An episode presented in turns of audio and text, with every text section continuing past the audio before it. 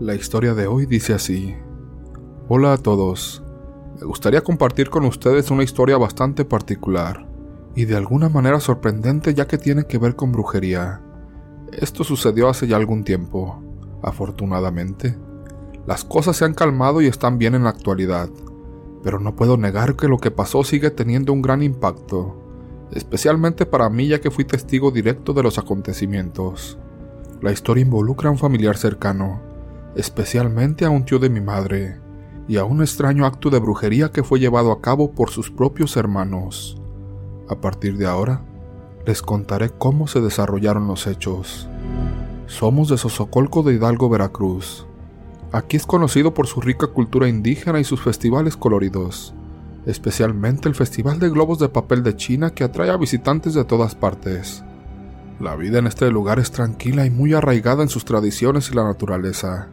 Mis tíos se dedican principalmente a la agricultura, cultivando maíz y café en pequeñas parcelas de tierra.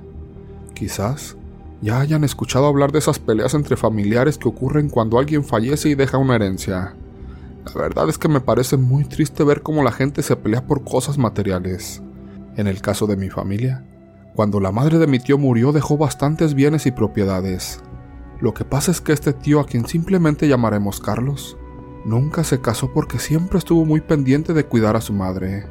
Por otro lado, sus hermanos que sí se casaron y formaron su propia familia, no estaban tan involucrados en el cuidado de ella.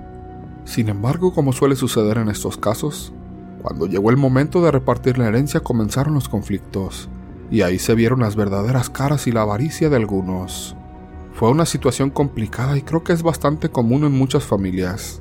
Legalmente, Después de que la madre de mi tío falleció, todos los bienes y propiedades quedaron para él. Esto tenía sentido porque él había sido quien más había cuidado de ella. Sin embargo, después de su fallecimiento, sus hermanos comenzaron a visitarlo más seguido, algo que antes no hacían mucho. Estas visitas parecían ser amistosas al principio. Los hermanos traían comida y bebidas para el tío de mi madre, diciendo que querían cuidarlo y mostrarle afecto. Pero, luego de un tiempo, algo extraño empezó a pasar. Cada vez que los hermanos venían y le traían algo de comer o de beber, el tío de mi madre comenzaba a sentirse mal. Esto hizo que la familia empezara a sospechar de las verdaderas intenciones de los hermanos. Aunque parecían que traían regalos como señal de cariño, empezamos a preguntarnos si en realidad había algo malo en la comida y las bebidas que le daban. Fue una situación bastante rara y preocupante, considerando que se suponía que eran gestos de buena voluntad. Pronto, descubrimos que todo estaba preparado de manera maliciosa. El tío de mi madre empezó a tener problemas de salud realmente serios. Perdió mucho peso de manera alarmante y cualquier cosa que comía la vomitaba. Además, empezó a sentir dolores fuertes en el estómago como si fueran punzadas. Pero no solo eso, sino que también comenzó a sufrir de vértigo. Un día, la situación se volvió más grave cuando se desmayó y se cayó golpeándose con un escalón. Ese día lo encontramos en el suelo, y parecía que había estado ahí tirado por varias horas. Mi madre intentó de todo para ayudarlo. Le daba tés y pastillas para aliviar el dolor, pero nada parecía funcionar de manera efectiva. El alivio era temporal, y el dolor volvía después de un rato.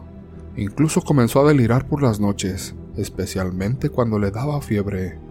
Preocupados por su salud, lo llevamos a varios hospitales y consultamos con diferentes doctores, pero no veíamos ninguna mejoría en su estado.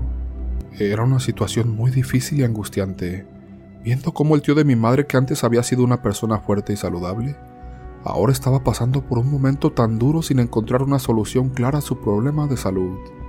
El tío de mi madre finalmente llegó a un punto en que su enfermedad se volvió realmente grave. Fue entonces cuando nos dimos cuenta de que necesitábamos buscar otro tipo de ayuda, ya que lo que estaba pasando no parecía ser una enfermedad común. Entonces decidimos acudir a una persona que siempre ha sido de nuestra confianza para situaciones como esta. Cuando esta persona examinó a mi tío, se mostró bastante molesta con nosotros. Nos preguntó por qué habíamos tardado tanto en buscar su ayuda. Nosotros le dijimos que pensábamos que solo era algo pasajero, y que preferimos primero descartar las posibilidades de que fuera algo médico, pero ella nos sorprendió con una revelación inesperada. Mi tío había sido víctima de un trabajo de brujería desde hacía varios tiempo. Nunca habíamos considerado esa posibilidad, aunque sí lo platicamos alguna vez. Ahora con sus palabras ya estábamos totalmente seguras de que era. Cuando la curandera revisó y limpió a mi tío hizo un descubrimiento bastante perturbador. Encontró que en su estómago había un puñado de gusanos que lo estaba comiendo por dentro. Mientras le hacía la limpia expulsaba y expulsaba gusanos. Parecían que eran infinitos. Según la curandera, los gusanos eran resultado de todo lo que había comido y que sus hermanos le habían llevado, lo que indicaba que la comida y bebida estaban involucradas en el acto de brujería. Después de realizar ciertos procedimientos y rituales para curarlo, la persona nos dijo que los maleficios se regresarían.